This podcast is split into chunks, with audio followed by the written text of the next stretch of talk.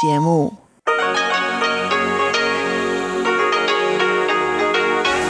Hier ist Radio Taiwan International. Herzlich willkommen zum halbstündigen deutschsprachigen Programm.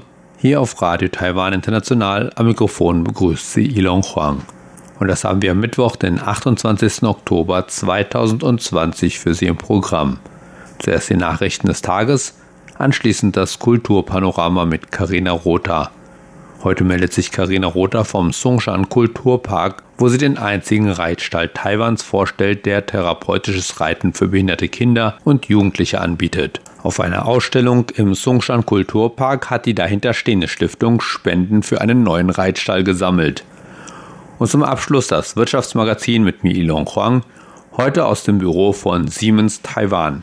Christine Herbst-Kubitz, Vertriebsvizepräsidentin von Siemens Taiwan, erklärt City 4.0 und was Siemens auf diesem Gebiet in Taiwan tut.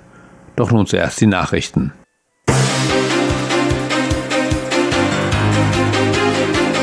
Sie hören die Tagesnachrichten von Radio Taiwan International. Zunächst die Schlagzeilen. Taiwans Präsidentin sagt, Taiwan wird unabhängig vom Wahlergebnis in den USA die Beziehung zu den USA stärken.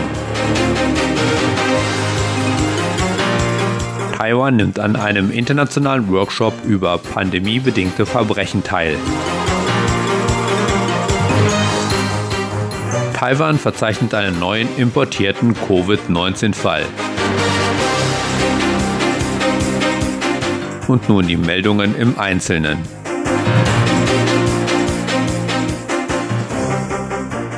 Taiwans Regierung werde weiterhin die Beziehungen zu den Vereinigten Staaten stärken, unabhängig davon, wer in der kommenden Woche die US-Präsidentschaftswahlen gewinnt. Das erklärte Taiwans Präsidentin Tsai Ing-wen am Mittwoch während einer Versammlung der Demokratischen Fortschrittspartei. Ganz gleich, welcher Kandidat der Partei die Wahl gewinnt, Taiwan wird seine Beziehungen zu den USA weiter stärken und gleichzeitig die Werte der Freiheiten und der Demokratie hochhalten, zitierte ein Sprecher der DPP, Zhou Jiangjie, die Präsidentin. Die DPP kam am Mittwochnachmittag zusammen, um die möglichen Ergebnisse und Auswirkungen der bevorstehenden Wahlen in den Vereinigten Staaten zu diskutieren. Ungeachtet des Ergebnisses der nächsten Woche werde Taiwan weiterhin auf eine Zusammenarbeit mit den USA und anderen Ländern drängen, die ähnliche Werte teilen, bemerkte Präsidentin Tsai, die auch den Vorsitz der DPP innehat. Taiwan setze sich dafür ein, Frieden, Stabilität und Wohlstand im gesamten indisch-pazifischen Raum zu erhalten und seine eigene Demokratie und Freiheit zu sichern, fügte sie hinzu. Taiwans Regierung unter Präsidentin Tsai besteht darauf, dass Taiwan sich nicht zwischen der republikanischen und der demokratischen Partei entscheiden würde, obwohl viele der Ansicht sind, die Beziehungen zwischen Taiwan und den USA befinden sich unter der Trump-Administration auf einem Höhepunkt seit Jahrzehnten. Taiwans Repräsentantin in den USA, Xiaobi Kim, sagte kürzlich in einem Fernsehauftritt, dass sie als Gesandte der taiwanischen Regierung nicht Partei ergreifen werde. In den letzten 40 Jahren habe die Regierung versucht, sich sowohl mit den Republikanern als auch mit den Demokraten freundlich zu stellen und diese Richtung werde man auch nach der Wahl beibehalten. Das Ermittlungsamt des taiwanischen Justizministeriums hat zusammen mit Vertretern der USA, Japans und Australiens einen internationalen Workshop zur Bekämpfung von Verbrechen im Zusammenhang mit der Covid-19-Pandemie abgehalten. Der Workshop fand am Mittwoch unter der Schirmherrschaft des Global Cooperation and Training Framework statt. Dabei handelt es sich um eine Plattform, die es Taiwan ermöglicht, Fachwissen mit anderen Partnern auszutauschen, auch wenn Taiwan nach wie vor von vielen internationalen Organisationen ausgeschlossen ist.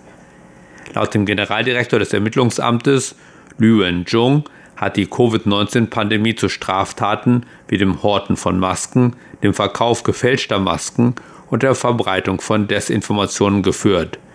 Laut Lü haben die Behörden allein in Taiwan über 200 Millionen gefälschte Operationsmasken beschlagnahmt und mehr als 1400 Fälle von Desinformation aufgedeckt. Auch der stellvertretende Direktor des American Institute in Taiwan, Raymond Green, nahm an dem Workshop teil. Der internationale Charakter von Verbrechen im Zusammenhang mit der Pandemie wie die Verbreitung falscher Informationen hätten diese Verbrechen zu einer Angelegenheit von globaler Bedeutung gemacht, so Green. Er stellte auch das taiwanische Modell zur Bekämpfung von Covid-19 vor und hob den Erfolg des Modells sowie die Bereitschaft Taiwans hervor, sein Fachwissen und seine medizinische Versorgung mit internationalen Partnern zu teilen. Taiwan meldete am Mittwoch einen neuen importierten Fall von Covid-19. Damit hat sich die Gesamtzahl der Fälle in Taiwan bisher auf 551 erhöht. Bei der Patientin handelt es sich um eine indonesische Staatsangehörige, die am 7. Oktober in Taiwan eingetroffen ist. Die Patientin führte innerhalb von drei Tagen vor ihrer Abreise nach Taiwan einen negativen Covid-19-Test durch und zeigte bei ihrer Ankunft keine Symptome von Covid-19. Die Patientin beendete ihre obligatorische Quarantänezeit am 22. Oktober ohne Symptome zu zeigen. Der Vermittler, der die Patientin nach Taiwan gebracht hatte, sorgte jedoch dafür, dass sie über diesen Termin hinaus in Quarantäne blieb, damit sie ihren Gesundheitszustand überwachen konnte. Der Vermittler sorgte auch am Montag für einen weiteren Covid-19-Test, dessen Ergebnisse am Mittwoch positiv zurückkamen. Die Patientin befindet sich nun in Isolation in einem Krankenhaus. Nach einer vorläufigen Untersuchung sagen die Gesundheitsbehörden, dass die Patientin nach ihrer Ankunft in Taiwan mit 25 Personen in Kontakt kam. Vor der jährlichen LGBT Pride Parade am Samstag gab Taipei bekannt, dass es als erste Stadt in Asien dem Rainbow Cities Network beigetreten ist. Das Rainbow Cities Network ist eine Koalition von Stadtregierungen, die eine LGBT-freundliche Politik fördern will. Das Büro für Geschlechtergleichstellung der Stadt Taipei erklärte, dass Bürgermeister Cohen Jie am 14. September die Mitgliedschaft der Stadt in der Gruppe beantragt habe und am 7. Oktober über die Aufnahme in der Gruppe informiert worden sei. Damit sei Taiwan weltweit die 33. Stadt, die dem Netzwerk beitrete, hieß es. Nach Angaben des Büros kann Taipei auf eine jahrelange Unterstützung für LGBT-freundliche Politik zurückblicken, wie zum Beispiel die Stärkung der Vollmacht für die Partner von LGBT-Patienten, die Verbesserung des Zugangs gleichgeschlechtlicher Paare zu öffentlichen Wohnungen und die Bekämpfung von Diskriminierung am Arbeitsplatz. Die Ankündigung erfolgt nur wenige Tage vor Taipehs 18. jährlicher LGBT Pride Parade, der größten Veranstaltung in Asien für die Rechte der Homosexuellen. Auf seiner Webseite beschreibt sich das Netzwerk als eine Organisation, die weltweit Regierungsvertreter, politische Entscheidungsträger und Experten zusammenbringt, um Praktiken auszutauschen, die zu einer Verbesserung der bestehenden LGBT-Politik führen. Kommen wir zur Börse. Der TAIX verliert weiter an Boden und schließt mit unter 12.800 Punkten. Der TAIX schloss 81,26 Punkte oder 0,63 Prozent im Minus. Damit lag der Abschlusskurs bei 12.793,75 Punkten. Das Handelsvolumen am Mittwoch betrug 176,21 Milliarden Taiwan-Dollar, umgerechnet etwa 5,2 Milliarden Euro. Und nun folgt das Wetter. Und nun folgt der Wetterbericht.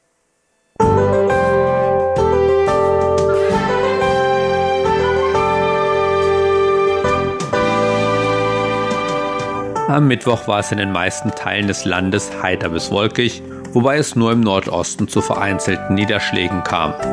Im Rest des Landes blieb es trocken. Die Höchsttemperaturen lagen im Norden und Osten bei angenehmen 25 bis 27 Grad, während die Temperaturen in Südtaiwan bis zu 32 Grad erreichten. Und nun die Vorhersage für morgen, Donnerstag, den 29. Oktober. Der Norden und die Ostküste kommen erneut unter den Einfluss von nordöstlichen Winden, wodurch die Bewölkung und die Niederschläge zunehmen. In den anderen Teilen Taiwans bleibt es heiter bis wolkig und trocken. Insgesamt ist es etwas kälter. Die Höchsttemperaturen erreichen im Norden nur noch 22 bis 24 Grad, während sie im Süden noch auf 30 Grad steigen können. Der Taifun Molave, der sich am Mittwoch etwa 1300 Kilometer südwestlich von Taiwan bewegte, wird Taiwan höchstwahrscheinlich nicht beeinflussen, wie Taiwans Wetteramt meldete. Das waren die Nachrichten des heutigen Tages. Weiter geht es nun mit dem Programm für Mittwoch, den 28. Oktober 2020.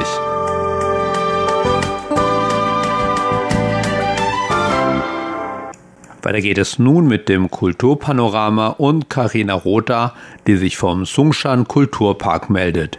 Thema heute ein Reitstall, der therapeutisches Reiten für behinderte Kinder und Jugendliche anbietet. Kultur auf RTI.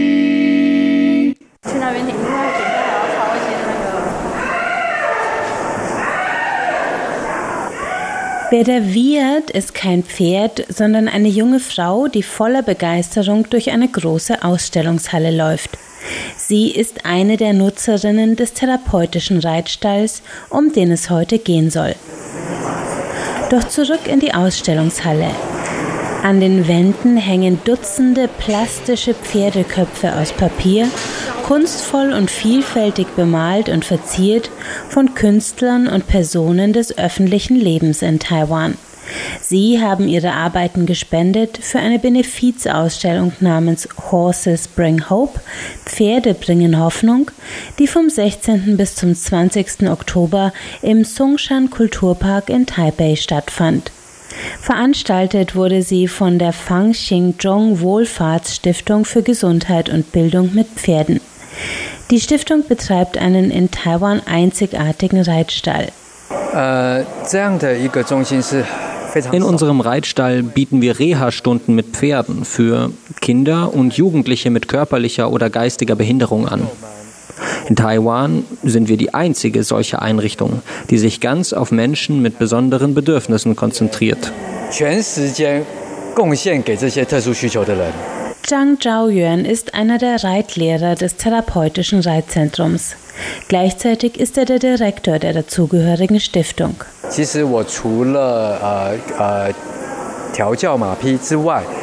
Neben der Arbeit mit den Pferden gebe ich auch Weiterbildungen. Dazu betreue ich den Stiftungsbetrieb und das Anwerben von Spenden. Unser wichtigstes Ziel ist gerade die Eröffnung eines pädagogischen Reitstalles, der uns selbst gehört.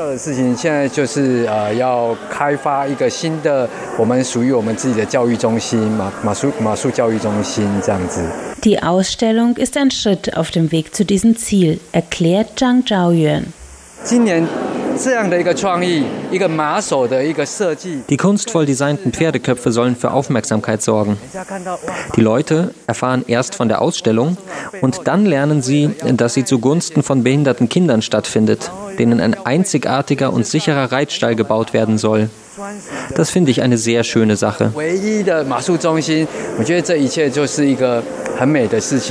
Jeder der kunstvoll gestalteten Pferdeköpfe ist für umgerechnet knapp 1000 Euro zu erwerben. Ist die Benefizaktion ein Erfolg, hat die Stiftung circa ein Zehntel ihres Finanzierungsziels für den neuen Reitstall erreicht. Die 1998 gegründete Stiftung nutzte lange das Gelände einer Ausbildungs- und Wohnstätte für Menschen mit Behinderung, bis sie vor zwei Jahren ausziehen und einen temporären Reitstall beziehen musste. Warum die in Taoyuan in Nordwest-Taiwan ansässige Organisation nun einen eigenen Reitstall bauen möchte, erklärt eine Stimme, die aufmerksamen Hörern und Hörerinnen von Radio Taiwan International sicher bekannt ist. Jetzt sind wir vorübergehend in einem sehr kleinen Reitstall. Ähm, der dann auch noch häufig überschwemmt ist und so. Also äh, alles andere als, äh, als günstig für unsere Kinder und auch für uns Pferde. Und deshalb wollen wir jetzt eben einen neuen Reitstall bauen und das kostet natürlich Geld. Uta Rindfleisch, die Sie von den RTI-Sendungen vom Mosaik und Kochstudio kennen, arbeitet selbst als Pferdetrainerin für den therapeutischen Reitstall. Sie erklärt, warum behinderte Kinder und Jugendliche von der Kombination aus Reiten und Physiotherapie, wie der Stall sie anbietet, so sehr profitieren. Das sind ja Kinder, die äh, durch äh, Geburtsschäden praktisch äh, teilweise gelähmt sind, also deren ähm, Bewegungsnerven geschädigt wurden. Und die meisten von ihnen können nicht laufen, manche können auch die Hände nicht richtig gut bewegen und sind, die haben spastische Lähmungen. Und wenn die aufs Pferd gesetzt werden, das eine ist, dass die Spastik abnimmt. Also durch die Pferdebewegung werden da die Beine äh, gedehnt und ist wieder losgelassen, gedehnt und wieder losgelassen. Und während äh, wenn man das im Krankenhaus macht, da, da müssen die Physiotherapeuten ihnen praktisch die Beine auseinanderdrücken und so. Und das schmerzt furchtbar. Und die Kinder heulen und schreien. Und das ist äh, eigentlich eine recht unangenehme Sache. Aber auf dem Pferd geht das ganz, ganz sanft vor sich, weil das ja durch die ständige Bewegung einmal ziehen, einmal loslassen, einmal ziehen, einmal loslassen und sehr viel sanfter, als was der Mensch dann als, äh, da machen würde. Ne? Zudem bauen die Kinder durch das Sitzen auf dem Pferd Muskeln auf, die das Sitzen und Gehen im Alltag erleichtern. Viele können auch nicht richtig sitzen, also die Rumpfkontrolle oder Kopfkontrolle ist schlecht. Und aber auf dem Pferd, nach drei Monaten kann man schon immer sehen, dass, ähm, dass sich die Rumpfkontrolle sehr, sehr viel verbessert hat. Viele der Kinder lernten durch das therapeutische Reiten erst richtig laufen, weil die notwendigen Muskelgruppen geschult worden waren, berichtet Uta Rindfleisch. Es gibt natürlich auch sehr schwerwiegende Fälle, die nicht das Laufen lernen können. Aber wenn die Rumpfkontrolle besser wird, bedeutet das, dass sie ihre Arme verwenden können und für ob man jetzt isst, sich das Gesicht wäscht, Zähne putzt oder was auch immer, für die Selbstversorgung oder auch um eine Computermaus kontrollieren zu können, braucht man Rumpfkontrolle, denn nur dann kann man die Arme richtig bewegen. Und insofern ist das also auch immer ein sehr gutes Ergebnis. Wie einzigartig die Arbeit der Stiftung in Taiwan ist, wird klar, wenn Uta Rindfleisch von ihrem Weg zur therapeutischen Reitlehrerin erzählt. Ich hatte schon vorher über Hypotherapie erfahren. Und da ich als Kind geritten bin, war das für mich also nichts, äh, waren Pferde nichts Fremdes oder so. Und da hat mich die Idee natürlich äh, begeistert, dass man äh, meinem Kind und anderen Kindern mit Pferden helfen kann. Ne? Und ich hatte dann eigentlich zunächst selbst in einem Reitstall angefangen mit meiner Tochter da ähm, zu arbeiten und wollte das dann eigentlich auch ausweiten. Aber damals gab es noch nicht die Fünf-Tage-Woche und es gab auch ähm, die, die, sagen wir, die Physiotherapeuten, die ich ausbilden wollte dafür, die mussten damals nicht nur sechs Tage in der Woche arbeiten, sondern am siebten Tag dann auch oft noch an Weiterbildungen teilnehmen. Und nach einer Weile, nachdem ich meinte, jetzt könnten wir anfangen, da waren die alle schon so fix und fertig. da ging nichts. Und dann dachte ich eigentlich, na, das wird dann wohl doch nichts hier in Taiwan, bis ich dann eben die ehemalige Leiterin des Kindergartens von meiner Tochter getroffen habe und die hat dann gesagt, ja, sie würde dort und dort Hypotherapie machen. Und dann hat sie mich dorthin gebracht und dann hat sich das eigentlich dann sehr schnell entwickelt. Ich habe dann auch äh, eine Ausbildung als äh, Reitlehrerin für therapeutisches Reiten gemacht.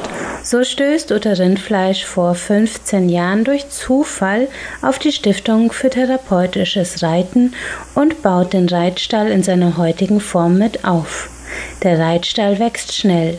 Heute beschäftigt die Stiftung zwei therapeutische Reitlehrer und zwei Physiotherapeuten und arbeitet mit einem breiten Klientel. Und zwar in der Woche so etwa 90 Kinder. Wir haben dann auch mit äh, Organisationen für Frühförderung zusammengearbeitet, äh, wo die dann eben einen ganzen Vormittag in den Reitstall kamen und dann ein Programm hatten, wo sie einerseits geritten sind, andererseits im, im Stall Pferde geputzt oder andere Sachen im Stall kennengelernt haben und dann aber auch noch im, im Klassenzimmer dann noch was jetzt das Thema war, das dann noch vertieft haben. Zwei Drittel der Kosten für das Programm deckt die Stiftung durch Spenden ab. Ein Drittel zahlen die Familien der Kinder und Jugendlichen. Für sie ist der Reitstall ein zweites Zuhause. Und so hofft Taiwans einzige Stiftung für therapeutisches Reiten mit der Horses Bring Hope Pferdeausstellung weitere Mittel anzuwerben, um endlich einen Reitstall zu finanzieren, der ganz ihnen gehört und damit den Kindern, denen auf dem Pferderücken eine neue Welt und Lebensqualität eröffnet wird. Kultur auf RTI. Nach dem Kulturpanorama folgt jetzt das Wirtschaftsmagazin.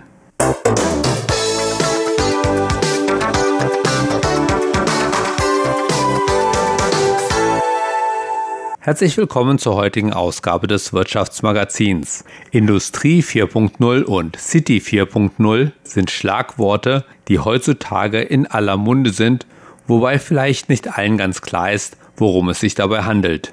Ein Unternehmen, das sich damit auskennt, ist Siemens, das auch mit der Niederlassung Siemens Taiwan sehr in diesen beiden Themen involviert ist. Ich hatte die Möglichkeit, das Büro von Siemens Taiwan hier in Taipei zu besuchen um mich mit Christine Herbst-Kubitz, Vertriebsvizepräsidentin, und Tino Hildebrand, Generalmanager von Siemens Taiwan, über eben diese beiden Themen zu unterhalten und mehr dazu zu erfahren.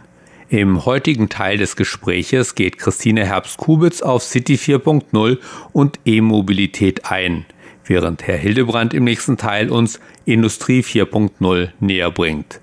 Zunächst wollte ich von Christine Herbst-Kubitz wissen, wie sie denn zu Siemens Taiwan gekommen ist. Genau, ich bin halb Deutsch, halb Taiwanesin und bin eigentlich seit 2013 in der Energiebranche, also mit Energiegenerierung angefangen und dann jetzt mit Energieverteilung. Und vor zwei Jahren habe ich einen Anruf bekommen, ob ich nicht Lust hätte, von Korea nach Taiwan zu kommen und habe das dann voller Freude dann zugesagt, in meiner zweiten Heimatstadt dann auch mal Fuß zu fassen mhm. und bin vor zwei Jahren dann nach Taiwan gekommen. Ja, da waren Sie schon bei Siemens tätig und genau. Siemens hat Sie dann von Korea nach Taiwan geschickt sozusagen. Ja, was sind Ihre Aufgabenbereiche hier? Also ich bin für den Geschäftsbereich Energieverteilung zuständig, heißt Energienetze, Energie, ich sage jetzt mal die ganzen Equipments für Energieverteilung, Energy Management das, was Siemens selber produziert, solche Geräte und so weiter. Korrekt. Ja. Aber auch digitale Netze und ich sage jetzt mal auch Building Products, mhm. also unterschiedliche ähm, Produkte, die auch in den Gebäuden eingebaut sind. Gebäude, City, also Stadt. Und da kommen wir gleich dann mal auf Ihr Fachgebiet, sage ich mal, zu sprechen. City 4.0. Also das ist in letzter Zeit ein wichtiges Schlagwort. Können Sie uns das erstmal genauer erklären? Da möchte ich ein bisschen mehr ausholen, mhm. nämlich vor, ich sage jetzt mal ein paar Jahren, beziehungsweise Jahrzehnten hatte man noch viel in Silos gedacht. Also da gab es die Gebäude, da gab es Energieverteilung und das war es dann auch. Unter City 4.0 würde man wirklich verstehen, dass durch Digitalisierung, durch neue Technologien Gebäude und Energienetze viel mehr verlinkt sind. Mhm. Dass die, ich sage jetzt mal, in beide Richtungen gehen, dass die zusammen sprechen, dass sie ähm, sich optimieren. Genau, und das ist so ein bisschen die zweite Welle, wo man dann auch, ich sage jetzt mal, Energie effizienter auch gestaltet. Heißt das so also, also zum Beispiel, ich kann als Gebäude eben Energie vom Kraftwerk einholen und so weiter, oder durch das normale Stromnetz, aber gleichzeitig, wenn ich in meinem Gebäude Energie erzeuge, kann ich das dann ins, ins Stromnetz einspeisen. Korrekt. Also die Gebäude, die werden eigentlich so ein bisschen nicht nur konsumieren, sondern auch produzieren, also durch Renewables, durch verschiedene Storage-Systeme. Was für Vorteile bringen denn solche Verbindungen? Ich glaube, man kann einfach besser viel schneller schneller und besser reagieren und sich auch optimieren. Also man schaut dann natürlich, dass dann Energie man auch effizienter nutzt, man Energie sparen kann und ich sage jetzt mal da, man das komplette Ökosystem, ich sage jetzt mal, viel besser und effizienter gestaltet. Ja, ein konkretes Beispiel für jemanden, der da so ein bisschen Laie ist auf dem Gebiet? Ich sage jetzt mal, Renewables ist ein äh, sehr gutes Beispiel. Wir haben Solaranlagen äh, auf den Dächern, die produzieren Strom tagsüber mhm. und aber ich sage jetzt mal, abends muss man natürlich auch den äh, Strom dann auch irgendwie speichern. Und wenn natürlich dann ähm, abends dann keine Sonne, ich sage jetzt mal, scheint, dann benutzt man auch Storage wieder, um wirklich Strom wieder einzuspeisen und ich sage jetzt mal auch da Energie dann wieder zu benutzen. Mhm. Also das ist so ein bisschen ein Kreislauf sich bildet. Okay. Also das wird so die Zukunft der Stromnetze sein. Und ist das schon realisierbar in der nahen Zukunft? Und wie sieht das für, für Taiwan aus? In unterschiedlichen, ich sage jetzt mal, Welten gibt es unterschiedliche Trends und ich sage jetzt mal Dynamiken und so weiter. Ich würde schon sehen, dass Taiwan sehr weit fortgeschritten ist. Heutzutage redet man ja von 17 Gigawatt an Renewable Energy bis 2025 noch, die ausstehen. Mhm. Und da müssen natürlich schon sehr viele Sachen vorbereitet werden. Die Energienetze müssen, ich äh, sage jetzt mal, abgegradet werden, damit die in alle Richtungen dezentralisiert werden können. Wir haben sehr viele Projekte, die auf Energie Energy Storage auch ähm, aus sind. Und da ist Taiwan eigentlich schon sehr weit fortgeschritten. Und was würden Sie vorschlagen, wo Taiwan da sich noch verbessern muss oder wo der nächste Schritt hingehen muss? Also wir sehen eigentlich schon sehr viel, dass ich sage jetzt mal in der Energiegenerierung, also mit Wind und Solar, Taiwan sehr schnell, auch ich sage jetzt mal, die ganzen ähm, Anlagen baut. Aber die Energienetze müssen wirklich noch, ich sage jetzt mal, smarter werden. Also Energiemanagementsysteme, die ganzen Softwareplattformen, da sind wir jetzt auch momentan mit den Utility-Unternehmen im Gespräch, wie wir sowas auf Renewable, ich sage jetzt mal, upgraden können. Und haben Sie irgendwelche konkreten Beispiele jetzt, wie Siemens Taiwan tatsächlich hilft bei der Entwicklung zu einem Smart Country oder zu den Smart Cities? Also da haben wir zwei Beispiele aus unterschiedlichen Bereichen. Eine ist Energieverteilung. Wir haben gerade ein Projekt am Laufen, wo wir drei Millionen Smart Meters, also smarte Messgeräte, mit einer Softwareplattform connecten. Also das ist über komplett Taiwan hinweg, in Kaohsiung, in Taipei, wo ähm, smarte Messgeräte von lokalen Unternehmen eingebaut werden und wir durch eine Softwareplattform, die heißt Energy IP, alle Daten quasi extrahieren, analysieren, automatische ähm, Rechnungen ausstellen können und das integri äh, integrieren wir gerade mit TPC. Genau. Zweite Beispiel Gebäudetechnik. Das sind viele Gebäude in Xinyi District, also in dem ich sage jetzt mal sehr fortgeschrittenen Städteteil, wo wir zum Beispiel Nanshan Plaza mit unseren Building Management Systemen ausstatten und wo wir wirklich zum Beispiel Energieeffizienz, Energiesavings und so weiter da wirklich auch überwachen und auch optimieren können. Also Sie bauen da Ihre Systeme ein oder wie sieht das aus? Korrekt, korrekt. Also nicht nur das System, sondern auch wirklich Softwareanalysen, Datenanalysen, wo wir die Energiebenutzung wirklich optimieren. Das ist jetzt gerade so mir eingefallen in Batteriespeicherung. Wenn wir am Tag eben Strom generieren, und Sie sagten ja auch schon, dass man das irgendwie speichern muss. Ich habe in der Vergangenheit immer gehört, dass das ein großes Problem ist noch. Wie sieht da die, die Entwicklung derzeit aus? Also äh, klar, also viele große ähm, Projekte, die sind momentan noch am Laufen. Wir haben ein Joint Venture mit IS, also das ähm, Unternehmen Fluence, wo wir, ich sage jetzt mal, schon über Gigawatt-Bereiche Erfahrungen schon gesammelt haben und so mhm. weiter. Und das versuchen wir natürlich auch nach Taiwan zu bringen, wo wir auch Erfahrungsaustausche wirklich ankurbeln. Siemens ist auch, habe ich gehört, in E-Mobility involviert. Können Sie da ein bisschen drauf eingehen? Genau, also wir als Siemens, wir sehen E-Mobility eigentlich als wirklich als sehr, sehr großen Trend, den wir weltweit sehen, von Dekarbonisierung, dass man wirklich da versucht, der Umwelt eigentlich zu helfen. Mhm. Und das sind wir vor allem in der Infrastruktur sehr stark tätig. Also nicht nur bei solchen, ich sage jetzt mal AC-Chargers, sondern auch DC-Chargers, wo wir auch E-Buses, also wirklich ausstatten mit ähm, kompletten Lösungen, wo wir Depots anbauen können, wo wir auch da komplette Grid Solutions mit integrieren. Wie weit ist das hier in Taiwan? Ich habe auf einigen Straßen und in einigen Bezirken schon E-Busse gesehen. Äh, wie weit ist das jetzt? Also laut ähm, staatlichem Plan ist bis 2030 sollen alle City-Busse also komplett auf E-Mobility umsteigen. Ähm, klar, da sind noch sehr viele Vorkehrungen zu treffen, zum Beispiel welche Standards, hm. welche Sockets, also welche Adapter man benutzt und so weiter. Und momentan, ich sage jetzt mal, sind noch viele Pilotprojekte zugange und auch Diskussionen, wie möchte man das denn realisieren? Wie ist die Infrastruktur auch ausgebaut, dass man das überhaupt in die ganzen Energienetze mit integrieren kann? Also ist in einem Anfangsstadium, aber mit einem sehr ambitionierten Ziel. Arbeiten Sie da mit der Regierung zusammen oder arbeiten Sie da mit den einzelnen Busgesellschaften? Ähm, beides. Also wir einerseits sprechen wir mit den Städteverwaltungen, andererseits mit den Operatoren, also mit denen, die es dann wirklich betreiben und auch mit lokalen möglichen Partnern, zum Beispiel die E-Bus-Providers, die dann quasi auch durch die neuesten Technologien auch ihre Busse anpassen müssen sagt Christine Herbst-Kubitz, Vertriebsvizepräsidentin von Siemens Taiwan.